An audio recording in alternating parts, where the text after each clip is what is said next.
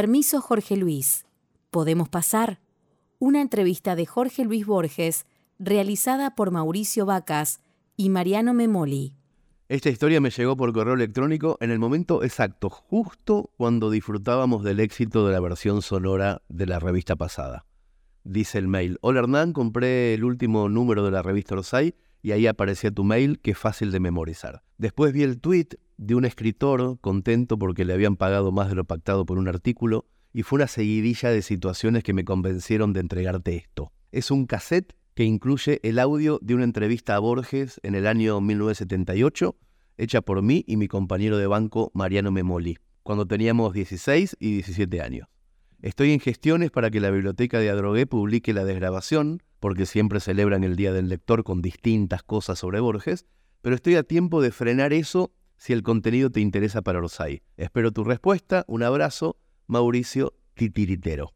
Primero escuché el audio, que tenía todos los problemas del paso del tiempo. Me imaginé a ese cassette olvidado durante más de 40 años en la caja de un desván o en la parte alta de un ropero. Incluso me imaginé, después supe que no fue así, a Mauricio aburrido durante la pandemia, revisando cajones y encontrando la cinta. Pero me duraron muy poco las suposiciones porque de repente, después de los saludos, Borges empezó a hablar desde mi parlante. Detrás de la fritura estaba él, Borges, con 78 años, charlando con unos chicos sobre el premio Nobel, diciéndoles que estaría loco de contento si se lo dieran. También se escuchaba de fondo el teléfono, los ruidos de la casa, el gato, Borges hablaba como si los interlocutores fueran periodistas de la BBC, buscaba las palabras adecuadas sin subestimar a los chicos. Les decía frases que parecían salidas del final de un terceto, les decía, estamos hechos de pasado, y que ese pasado sobreviva en el presente viene a ser como una forma de inmortalidad. A esos chicos les decía eso. Casi me caigo de culo al suelo. Respondí el mail con sobriedad para que Mauricio no notara que me temblaban las patas. Hola Mauricio, Gracias por tu generosidad. Puede que nos interese, le dije, haciéndome el director de revista seria. Y después salí al patio, le di un beso al perro y pegué un grito. Nunca hay que demostrar emoción ante los desconocidos que te ofrecen un cassette inédito de Borges, por las dudas.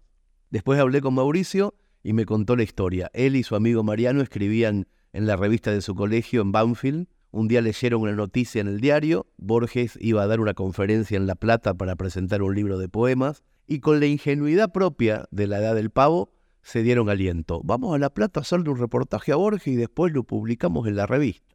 Viajaron en la costanera y después en taxi hasta la conferencia, dieron con el secretario de Borges que les entregó una tarjeta con el teléfono del escritor para que arreglaran con él la entrevista. El secretario los creyó periodistas y una vez terminada la disertación, los dos chicos fueron invitados a una sala alfombrada llena de reporteros profesionales. Ahí escucharon a Borges criticar el Mundial, pero no se animaron a hacer ninguna pregunta. Volvieron a sus casas un poco frustrados y al día siguiente, sábado, recordaron la tarjeta y llamaron por teléfono a la casa de Borges. Atendió él, Borges, y ocurrió el milagro. Los espero esta tarde a eso de las seis, dijo el escritor. Todo lo demás pasó a gran velocidad. Los padres de Mariano llevaron en auto a los adolescentes y una vez estacionados en la puerta del edificio de la calle Maipú, los adultos se invitaron a subir. Y ahí pasó algo maravilloso que convierte la entrevista en una especie de sitcom. Mariano y Mauricio no tuvieron valor para negarse y entonces el señor Memoli, el involuntario villano de esta entrevista, interrumpió más de una vez a Borges, contestó por los chicos varias consultas y se empeñó en mostrar su vasta cultura y su lenguaje refinado. A Mauricio estas intervenciones le dan pena, pero en cambio a mí me encantan. Las intervenciones del maléfico señor Memoli hacen que la charla sea a veces graciosa, que otras veces provoque vergüenza ajena, pero sobre todo nos da la dimensión de Borges, que no parece nunca molestarse con el adulto insensato y que siempre intenta retomar la charla con los chicos. Les propongo que vayamos ya mismo a la charla y en la página 63 retomo con algunos datos finales para cerrar este documento.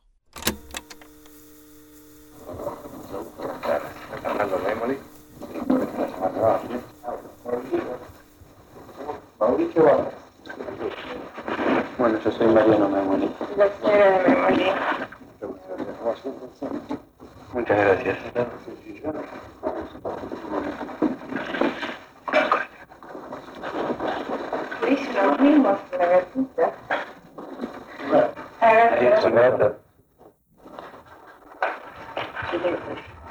sí, muy cariñoso, además. Bueno, en principio deberíamos empezar por decir que le traemos un cordial saludo de mucha gente que lo estima. Banfield, Pero he sido vecino de Adorbeck. Claro. Y después, en fin, ahora, claro, me nombraron, yo creo que vecino honorario de Adorbeck. ah sí, yo ahora sí, yo, yo creía, yo creía siempre haber sido vecino viejo, ¿no? Pero vecino honorario parece menos, ¿no? claro, claro, Vecino honorario parece que, no sé, efectivamente. que permiten jugar a ser vecino. Vecino viejo, yo he pasado mi infancia en Adorbeck. Eh, la- mi señora y yo nos hemos recibido en el Colegio Nacional de Adrogué y conocimos el viejo Hotel La Delicia antes de que lo demolieran. Sí, Actualmente eso está convertido sí, en no, yo lo conozco, sí. una galería comercial. Sí, una galería, sí. Ha perdido Una galería, sí. Pero todavía sigue conservando unas cuantas calles con esas arboledas tan Sí. particulares. Con, con los eucaliptos. Con los eucaliptos. Con los eucaliptos, sí. Sí, No existe más la antigua iglesia, no sé si usted Sí. la nueva. Qué lástima, porque Eso- era muy linda. sí. Claro, sí. Pero, pero, pero espero que quede la municipalidad, que era muy linda. La recoba de la municipalidad queda todavía, sí. Ah. La han pintado de color rosado ahora. No, pero en fin, pero, pero la ¿Cómo podemos recoba poner el queda, pero queda? Sí. sí. Queda una recoba al lado, pero con un café, ¿no? Ese café era el que, usaban, que usábamos en la época de bachillerato Plaza Marrabona. Bueno, nosotros teníamos una... Nosotros en una época tuvimos una casita al lado del café. Eh, el que luego mi madre tuvo que vender. Yo de chico viví en una quinta, se llamaba Tan Demolido. Mi, mi hermana hizo un dibujo. La Rosalinda en la calle Macías. Estaba el colegio este, sudamericano de los hermanos Santa Clara. Claro, Y sí. está el club de, está el club de tenis, ¿sabes? Sí, sí, sí, sí, el Launde, exactamente. Sí, exactamente, sí. Bueno, al lado del Launde estaba el Colegio Nacional Viejo, Sí, claro. Que después, en la época... No, no, de- pero ese colegio nacional yo creo que antes había sido el colegio de los hermanos de Santa Clara. Claro, exactamente. Bueno, que es, que es donde yo, a ver, sí, yo creo que yo pasé el sexto grado allí, sí, hice mi sexto grado allí, algo así. Pero hace tantos años de todo esto. Sí, claro. eh, Sí, los años van pasando y uno se da cuenta. Y mientras estamos conversando, ¿eh? Pero eh, los alumnos del Colegio Nacional de Banfield inauguran una revista que se va a llamar Conocer, tienen la inquietud de querer volcar en ella todo lo que sea movimiento intelectual, literario. Sí, pero yo no sé si puedo serles útil. Yo perdí la vista como lector, como escritor, el año 55, el año de la Revolución. Yo no estoy al tanto de lo que se escribe ahora ni de lo que se hace ahora, ¿no? Pero ellos tienen interés en este primer número que todavía no ha sido editado, de que usted aparezca eh, dándole algunos conceptos. Sería para ellos un logro periodístico de por sí ya esta entrevista con usted. Bueno, como no. Bueno, pero yo no, yo no me siento capaz de aconsejar a nadie, ya, ya que no puedo aconsejarme a mí mismo, ¿no? Ya que mi propia vida ha sido una serie de equivocaciones, empezando por la literatura. No, no, pero en serio, claro, sí, yo, no, yo no soy satisfecho con lo que yo hago. Yo querría tener otro pasado y otra obra literaria, pero este, debo resignarme a lo que he hecho y bueno, es un poco tarde porque cumplí 78 años, yo, yo nací en el año 99, supongo que tendré que resignarme a, a repetir más o menos siempre los mismos textos, con ligerísimas variaciones. Claro, lo que te plantea es un nivel de aspiraciones que marca la inquietud de toda persona Sí, tiene que tener. sí, yo creo que sí. Yo creo que, que es que es necesario eso. Yo diría que ocurre con la esperanza lo que ocurre con el libro albedrío. Yo creo que el libro albedrío es una ilusión necesaria. Posiblemente no haya libro albedrío. Posiblemente, bueno, nos mueva todo el pasado, una suma infinita de hechos, pero, pero es necesario que, que creamos el libro albedrío este, para no sentirnos como títeres. Bueno, es necesario que yo crea en mi posibilidad de escribir páginas valederas, aunque no estoy seguro de haberlas escrito en el pasado. Claro. Sí, sí, sí. Bueno, yo pienso que todo lo que uno hace, lo que uno escribe es valedero, porque tiene un sentimiento que lo motiva. En ese momento sí. Yo recuerdo una frase muy linda del pensador escocés Carlyle. Un poco triste, pero es alentadora también. Me dijo, que toda obra deleznable, no, toda obra humana es deleznable, Claro. bien vista. Aún las mayores obras del arte, la ciencia, bueno, si uno las mira un poco de cerca, bueno, toda obra humana es deleznable, pero su ejecución no lo es. El hecho de haberla ejecutado no es deleznable. Es decir, seguimos- seguir trabajando, aunque sepamos que estamos trabajando con, con una materia deleznable, con arcillo, con lo que fuere. sí. Bueno, Usted ha manifestado en algunas conferencias que nosotros hemos escuchado, en algunos reportajes que ha hecho, que no cree en la inmortalidad del alma. Algunas personas, yo personalmente, tampoco creo en la inmortalidad del alma. No, no, no, cuando soy inmortalidad quiero decir que no creo, quiero aclarar un poco. Ayer di una conferencia sobre eso. No, este, no creo en la inmortalidad personal. Sí, este, no creo que, que dentro de dentro de 10 años, digamos, haya alguien que se llame Jorge Luis Borges. Pero eso no quiere decir que yo descrea de la inmortalidad, puesto que yo puedo creer, bueno, yo puedo creer que yo he influido en otros, que posiblemente haya algunas líneas mías que perduran en la memoria ajena, y eso puede decirse desde todo el pasado, estamos hechos que, estamos hechos del pasado, que ese pasado viene a ser como una forma de, que ese pasado que sobrevive en el presente, viene a ser como una forma de, inmortalidad. Sí, ahora, lo que no creo es inmortalidad, inmortalidad personal, ¿no? No creo que, que haya en este momento alguien, bueno, alguien que, bueno, que se llame Sócrates, por ejemplo, por alguna parte, eso no creo, sí, o que recuerde haberse llamado Sócrates. Pero, pero eso no es importante, lo importante es, la inmortalidad a través de, la- a de los demás, y a través del olvido también. Por ejemplo, vi, yo los otros días una frase lo que pasa es que ustedes sin duda la, la, la, conocerán mucho. Pero no sé por qué tardó algún tiempo en llegar a mi conocimiento. Fulano de tal, más vale perderlo que encontrarlo. Pero bueno, esa frase la habrá dicho en un compadrito hace 100 años, por ejemplo, ¿no? Y posiblemente hace más antiguo también. Pero pues bien, pues ese hombre perdura en esa frase que nosotros repetimos. Sí. Bueno, y eso puede decirse no solamente de esa humilde frase que yo acabo de alegar, sino puede decirse del lenguaje y puede decirse de las artes, puede decirse de las ciencias. Es decir, Este pasado no se pierde, se, se transforma. La obra del, del hombre, entonces, la obra del hombre, sí. Bueno, aquello que dijo Théophile Gautier, le bus survit à la cité. El busto sobrevive a la ciudad. Pero la ciudad puede desaparecer mármol. Sí, muy lindo, sí. Le bus survit à la poco como pensó bueno de Gautier. ¿Ustedes son, eh, estudiantes?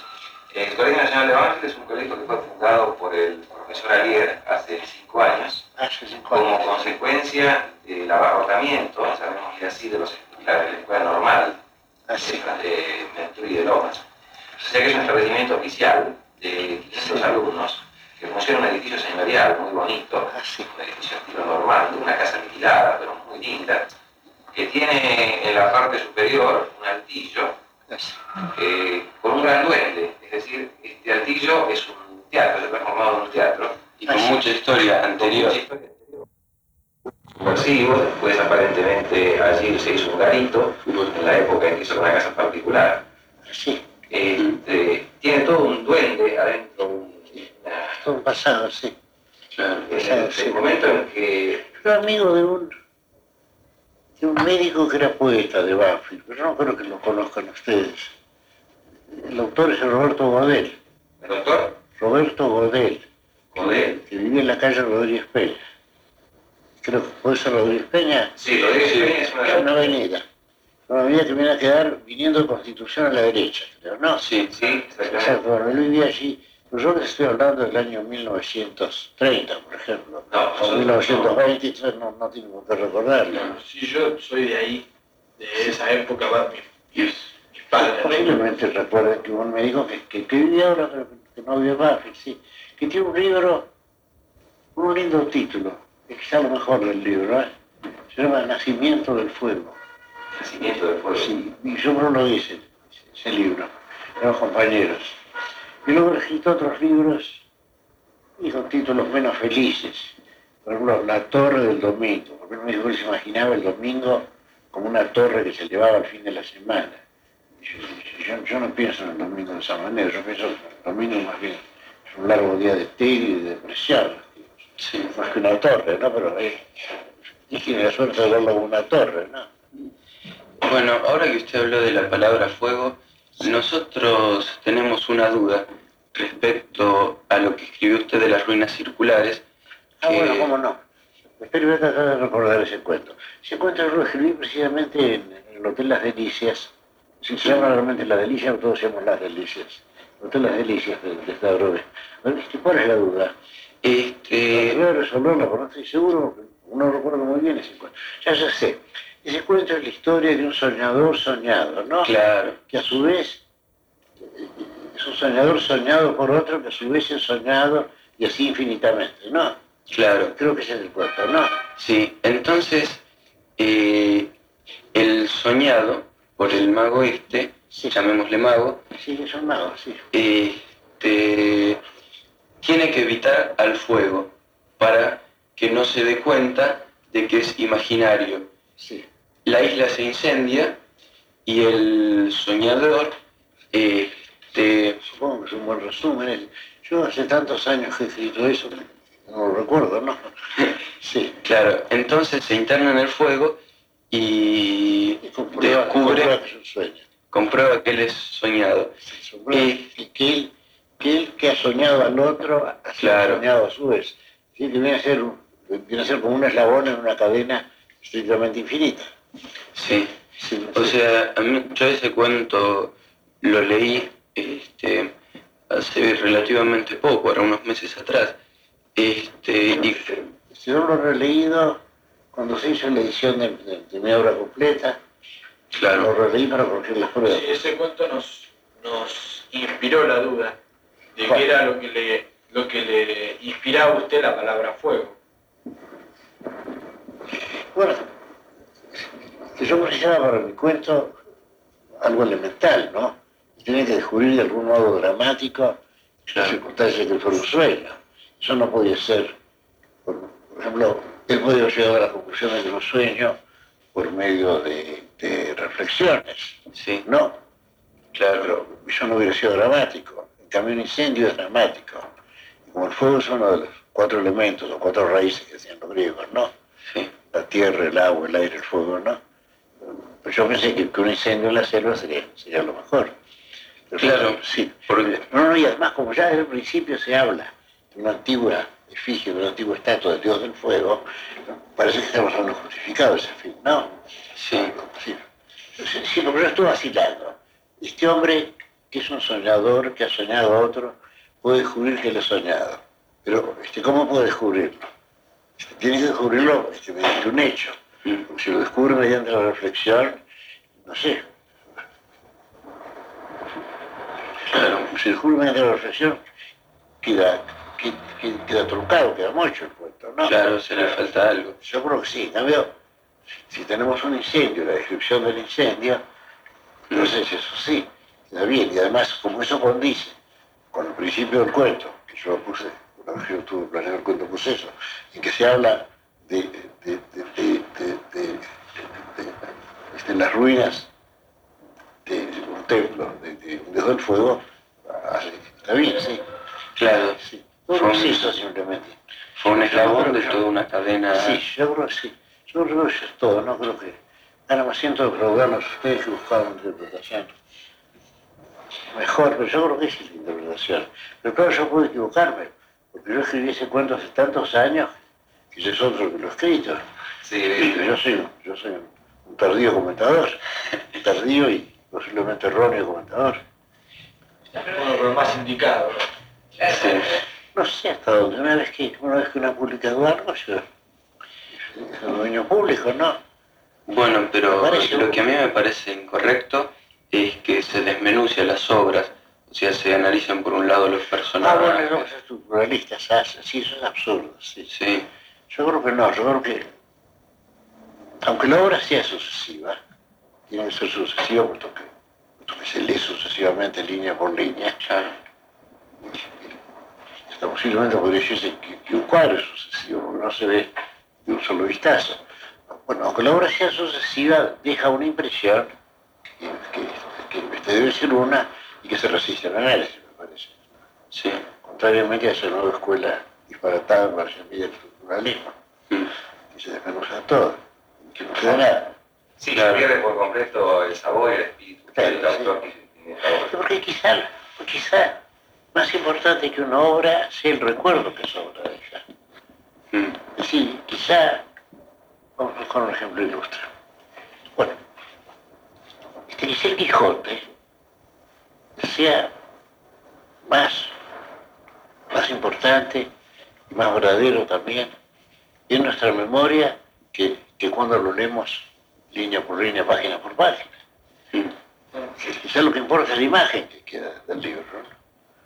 Claro, más que la obra tiene todo. Creo que sí. El efecto que tiene Lugones, yo por lo demás admiro mucho, es que Lugones cada posiblemente casi cada línea es admirable, pero yo no sé si, si, si, si- si el conjunto lo es. Si es que Lugones tiene, tiene, tiene buenos versos, pero no tiene un gran poema. Y, y quizá puede haber un gran poema que no tenga, que no tenga muy buenos versos. Pero, pero que vaya construyéndose, que vaya creciendo. Claro. Es que son Lugones, yo no sé si ustedes son muy devotos de Lugones, pero yo recuerdo uno de los mejores poemas de Lugones, un salmo pluvial, el solterón, que realmente en la memoria poemas son pobre cosa. Ahora, si yo los miro de cerca, veo que línea por línea son admirables. Mm. Era así una caverna de agua sombría el cielo. Muy lindo. Sí. Pero, pero, pero no sé si, si, si el salmo pluvial es, es un poema o es un gran poema. Yo creo que no, porque toda la descripción de una lluvia no puede ser muy importante. ¿o no? Claro. Es una experiencia. sí, sí. Sí, porque es el sabor, la esencia Sí, yo de algo. Yo creo que sí. Como yo veía, el Fausto que está en el lado del campo, Sí, quizá este, línea por línea no sea muy bueno, pero en conjunto queda, nos queda el recuerdo de, de la amistad entre los dos paisanos, ¿no? sí, sí. Uno dice, bueno, qué, qué lindo es eso. El hecho de que uno, que uno, que uno cree realmente haber visto, haber visto al diablo, se lo cuenta al amigo, uno siente que los dos se quieren mucho, los caballos se quieren también. Bueno, Sí. quizá eso sea más importante que el poema línea por línea. Claro, Sí, sí. Ustedes, ustedes escriben, sí. y claro, Comienzan a escribir. ¿cómo? Claro, uno siempre busca al escribir el sentirse un poco el, el creador de algo. Me refiero, por ejemplo, a la... eh, uno, por ejemplo, yo invento un personaje y termino queriéndolo porque es, es mío. sí, está bien así. Yo les aconsejaría que no empezaran por el verso libre, que es tan difícil. Si escriben el verso, es mejor empezar por los formos regulares, que son más fáciles. Le dan ya una especie de, de- de- una suerte de, de masón. Sí, Y disciplina al mismo tiempo. disciplina. En cambio, el verso libre, si usted no toma la precaución de ser Whitman, por ejemplo, quizá utiliza muy bien, pero no. Pero, pero es un soneto y es una especie de molde, es decir, usted empieza y usted empieza con la ilusión de que de algún modo eso ya existe. Esto no existen los dos cuartetos y los dos tercetos, o si usted escribe la manera shakespeariana, los tres cuartetos, el dístico, y nada más. Ya, ya hay como un plano. Claro. ¿Qué va a hacer después? Una, una Yo que sí, bueno, bueno, y ese esquema puede ayudar. realmente el hecho de que el soneto sea bueno o malo no depende de ese esquema, que, siempre es el mismo que lo más. Sí, y después, dentro de todo, lo que más se vuelca, nos volcamos la juventud en este momento, es escribir en cuento. El que cuento es una linda forma. Sí. Yo, estoy seguro de que el cuento va a, a, sobrevivir a la novela. La novela puede pasar. Y Wells pensaba lo mismo. Wells pensaba que, que quizás por lo menos no escribir novelas, pero siempre los hombres van a seguir, van a seguir escribiendo cuentos, van a seguir contándose cuentos, que, es lo más importante, ¿no? Es un hábito antiguo de la humanidad el cuento. La novela no, la novela es un género quizá tan artificial como la tragedia en cinco actos, por ejemplo. Una novela realista es un género, artificial. En cambio, un cuento no, estamos continuamente contando cuentos. Claro, yo no me voy a poner a contar una novela de la misma manera que Yo creo que no, además que, que no conseguir interlocutor tampoco se empezar a contar una novela, ¿no? Se quedaría solo, ¿no? Por eso abandonaría rápidamente. Puedo transmitir un cuento y que sea Un cuento sí. Y quizás uno va a escribir un cuento, conviene, yo no sé si conviene contar un cuento antes de escribirlo. Yo creo que mejor es contarlo una vez o dos, pero no más. Porque si no, uno tiene la sensación de que ya lo he escrito. Sí, y entonces uno ya no lo escribió porque uno piensa, bueno, eso le está hecho. Ya, ya contándolo yo, he cumplido con él. Lo cual es falso. Yo estoy escribiendo un cuento ahora. Sí, estoy escribiendo dos cuentos ahora. Paso de uno a otro. Pero claro, yo dependo de la gente que viene aquí a casa, yo no, yo no puedo escribir, yo tengo que dictarles y tengo excelentes amigos, pero esos amigos no pueden, lógicamente, dedicarme todo su tiempo. Claro. Tienen que cumplir con su destino, con sus deberes. Pero, cuando estoy solo estoy siempre planeando algo. Que puede ser prosa, que puede ser verso. Sí, de esa manera cree que cumple con su destino. ¿Qué otro destino me quedo? Soy un hombre viejo, sigo, me quedo bastante solo. Yo no voy a reuniones, bueno, digamos, a... Yo soy miembro de la Academia Argentina de Letras, pero no voy nunca. Yo tengo amigas mías que dan cocktail parties y comidas y les he pedido como un favor especial que no me inviten. Me gusta estar así, con algunos amigos como estoy ahora con ustedes, ¿no? Claro. Esta Una reunión grande de 30 o 40 personas, yo salgo como, no sé, como estoy personalmente humillado, como si hubieran manoseado a la gente. no me gusta. Sí. Ahora, cuando yo estuve en París, me dieron el doctorado en Novis Causa en la Sorbona, yo tuve que ir varias veces a la Embajada Argentina, y salí, salí, me sentí disminuido, ¿no? Con una frase creo que es de, creo que es de la imitación de Cristo, estaba en reseñas, que dice, Cuanto más anduve entre los hombres, menos hombre me sentí. Yo, yo, yo, yo, te conozco esa, sensación. Sí, es compartida por muchos de nosotros esa sensación. Incluso estos chicos se han refugiado en un grupo chico, un grupo de teatro, donde encuentran y descubren vivencias muy particulares. Muy. Todos los sábados. Sí, a todos los sábados. Y, ¿Vamos a reunir luego ustedes allí o, me han sacrificado un sábado ustedes? No, este, no ha sido un sacrificio, sino ha sido un placer, directamente un gusto. Este, bueno, muchas gracias.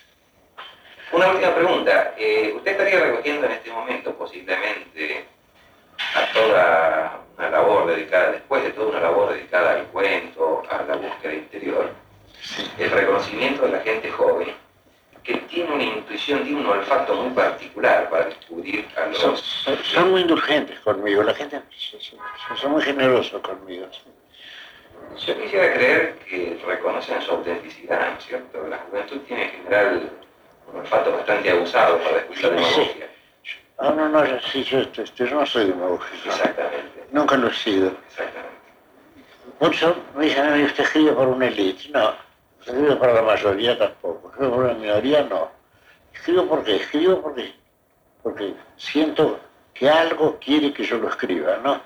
Siento, me siento urgido por una necesidad íntima. O si quiero hablar de un modo grandilocuente, porque, porque el Espíritu, suena manera es el Espíritu Santo, pero eso es una exageración, ¿no?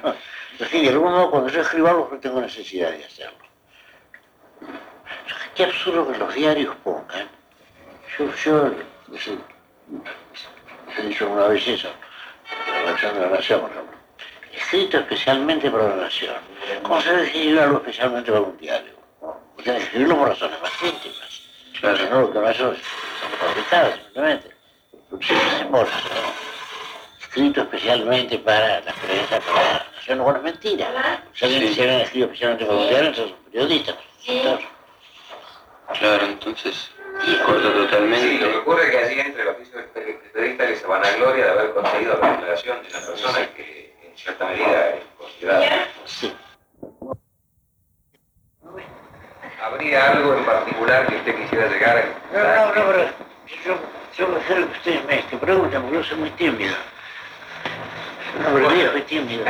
Entonces, eh, usted no sé si, si estará enterado de una polémica que hay en torno eh, a usted y el premio Nobel. ¿Qué opina usted de eso? Bueno, si yo pienso que ese premio fue otorgado a Bernard Shaw y a Kipling y a Bertrand Russell, y creo que a André Gide también, yo, yo me siento del todo indigno de ese premio. Me siento del todo indigno, y, y, y, y- a-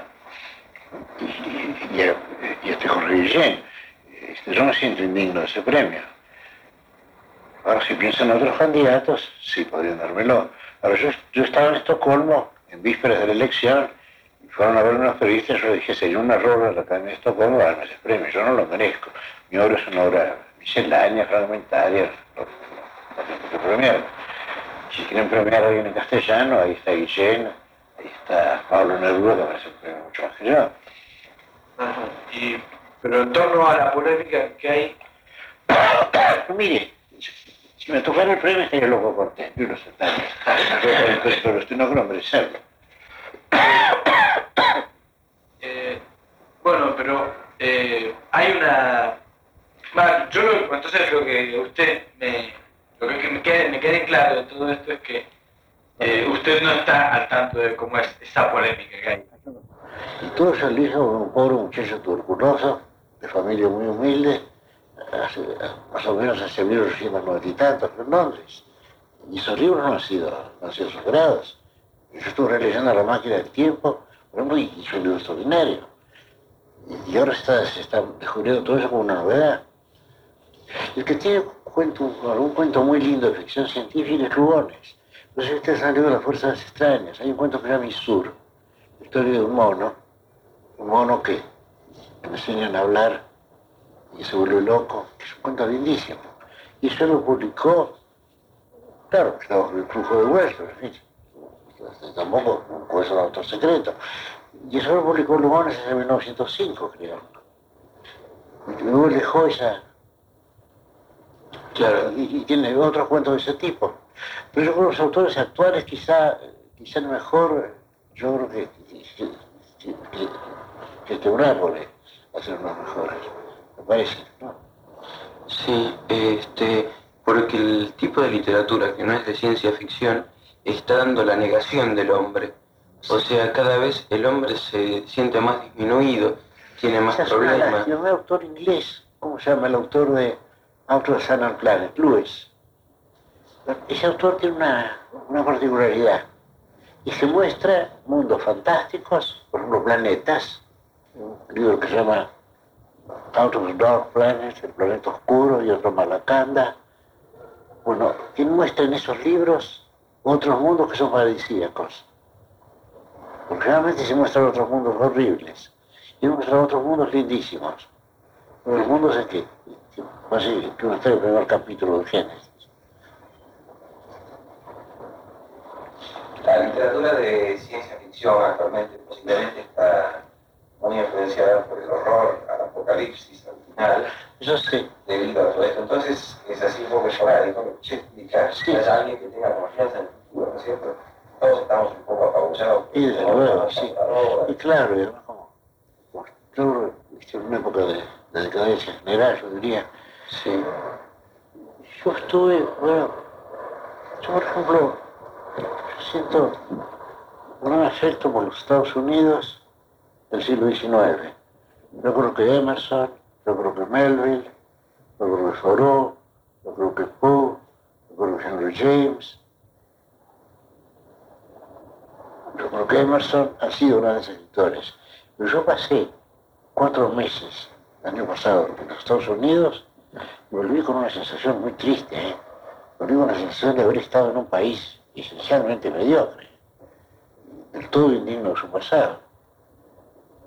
Esta sensación de mediocridad que usted recibe de los Estados Unidos No, pero- pero- pero- se debe a la velocidad con que se está viviendo. no, no, no, no, no, se debe la- al hecho de que uno tiene la sensación de vivir en un país de palurdos.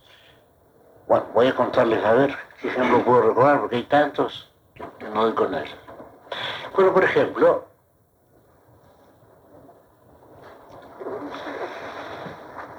yo estaba conversando con estudiantes de letras, que tendrían, digamos, 25 años, un poco más. Le faltaba la tesis para doctorarse, pero habían estudiado letras durante 5 años. Yo mencioné a George Bernard Shaw, preguntaron quién es. Esto es increíble. En otra conversación estaba una niña, este, María Kodama, bueno, no sé un cuento de ella, la opinión acaban de decirme. Bueno, y se habló de algo híbrido, y ella dijo, bueno, como el centauro. Entonces los interlocutores, que eran también estudiantes de letras, preguntaron, ¿el centauro qué es? Entonces cuando él explicó de qué se trataba, le dijeron, ah, usted ha seguido un curso de mitología griega. Yo dije, yo no sé ningún curso de mitología griega, pero un chico, un chico hojeando un diccionario, hojeando un libro cualquiera, ve esa imagen tan curiosa de un ser que es mitad hombre y mitad caballo, o mitad caballo y mitad hombre, yo digo que se llama centauro, y le queda esa imagen en la memoria. No, no, no, pues no sabían. Pero, pero- pero conozco otro caso peor todavía. Era un, señor español que estaba dando un cuatrimestre de, de historia de España. Yo, tres veces estuve en Estados Unidos y di cuatrimestre de literatura argentina. Así siendo un conocedor, autores del todo desconocidos así.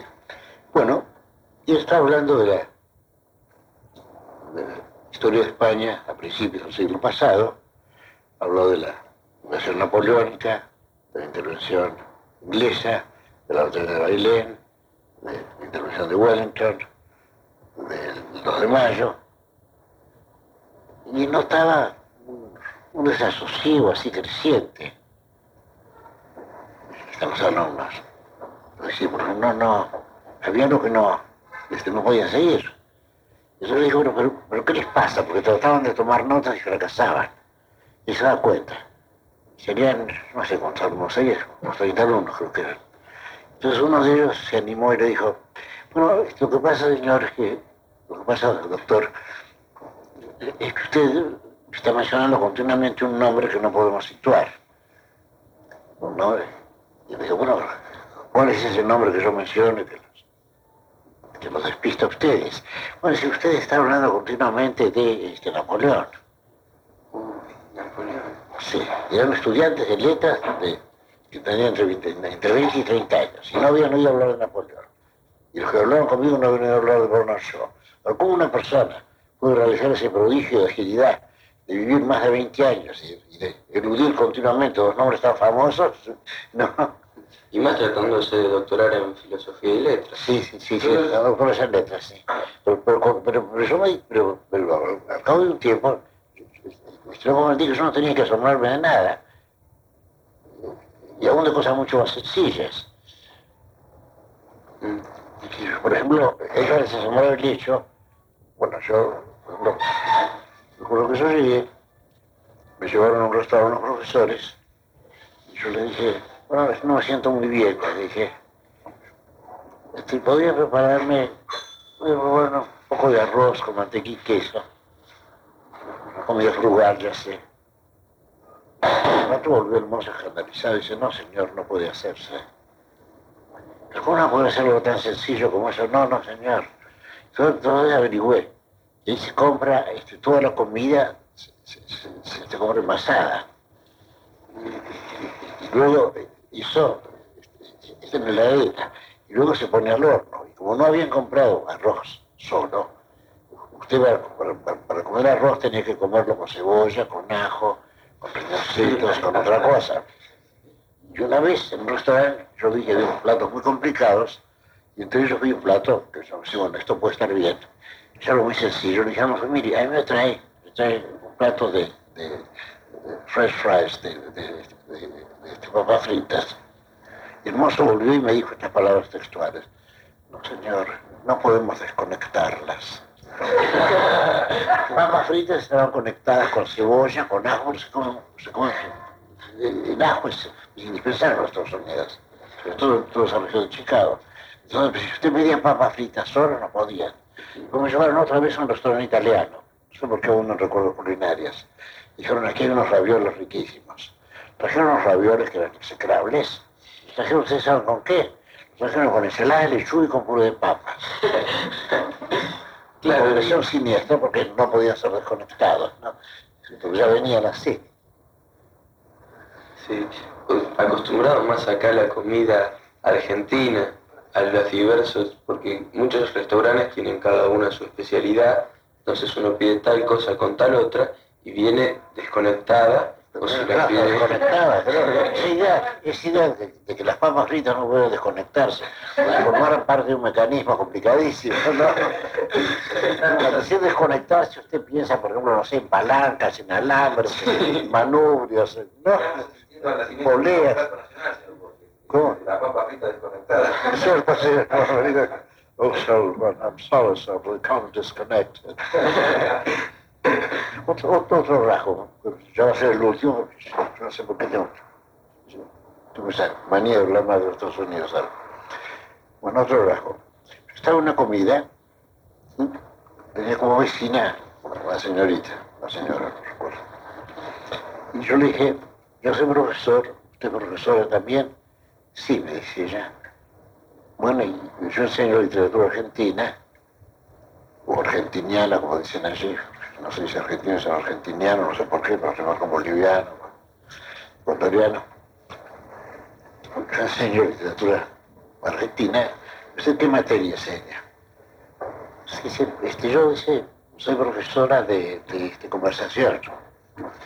Sé, pero esa conversación, pensé yo, de conversación en francés, de la conversación en alemán, de la conversación en sueco. Y yo pregunté, ¿en qué idioma? Y en inglés, me dice ella. ¿Qué edad tienen sus alumnos? Y pueden tener hasta, pueden y hasta 30 años. ¿Cómo? ¿Y usted les a conversar en inglés? Sí, dice ella, y precisamente yo estuve dando primera clase esta tarde y yo les indiqué que un buen modo de iniciar el diálogo es refiriéndose al tiempo. Entonces uno puede decir que hace frío, pero que hacía más frío ayer, o que, o que ha cesado de nevar, o que posiblemente llueva. Entonces los alumnos toman notas de sus primores, y eso tiene que aprenderlo. Pero es una vergüenza que que enseñar esas cosas. Y pensar que, que inglés les enseñaba oratoria, cómo con el tiempo se fue perdiendo todo eso. Bueno, que oratoria se reducía a decir, bueno, no sé, ¿te parece que va a llover? Sí, no, o sea, me refería... Claro, pues es una vergüenza realmente, es una vergüenza. Y esos estudiantes tomaban nota, si no, la conversación es casi imposible en los Estados Unidos. Aquí, aquí, aquí, todos los países, en fin, todo el resto del mundo, usted puede conversar con cualquiera. En Estados Unidos usted no puede conversar con un profesor. La conversación se reduce a unos cuantos sonidos. Y usted los aprende enseguida, son los sonidos básicos americanos. Por ejemplo, si usted dice algo, el interlocutor para acusar recibo de lo que usted ha dicho, o siendo he comprendido lo que usted ha dicho, dice G. Está bien. Claro. Si no, en lugar de sí, dicen ya. Luego, para expresar admiración, le dicen wow. Cuando se encuentran con usted, dicen hi. Bueno, y esos cuatro o cinco sonidos básicos constituyen una conversación, entonces hay que enseñarles a hablar, porque si no, están limitados a eso.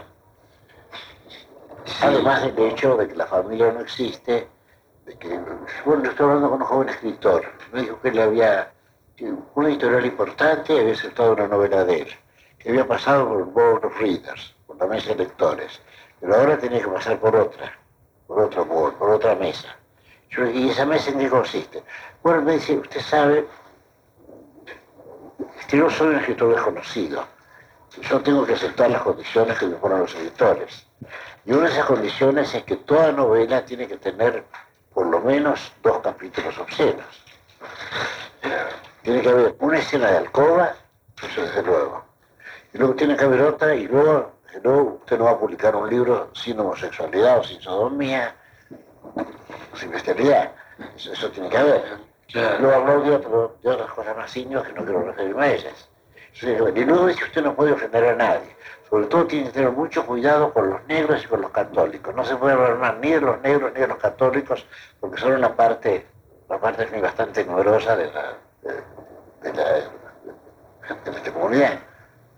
Sí, eso es. Con lo que usted está diciendo ahora, eh, justifica un artículo que salió en una revista hace poco tiempo, este, que, que un escritor decidió ser escritor para ganar dinero y, y escribió 14 bestsellers. Yo no, no, no, lo entendí eso, cómo se puede pensar en... El mismo tiempo la gente desprecia mucho a los autores de bestsellers.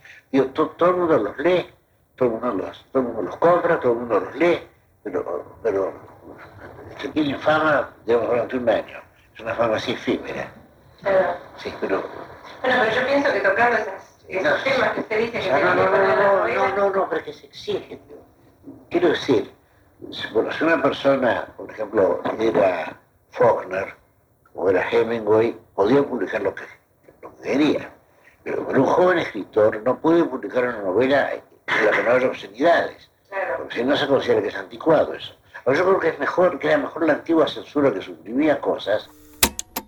Yo no les quise spoilear que la cinta se cortaba en mitad de una frase de Borges, pero fue así. Mauricio y Mariano recuerdan que hay un segundo cassette que por ahora está perdido.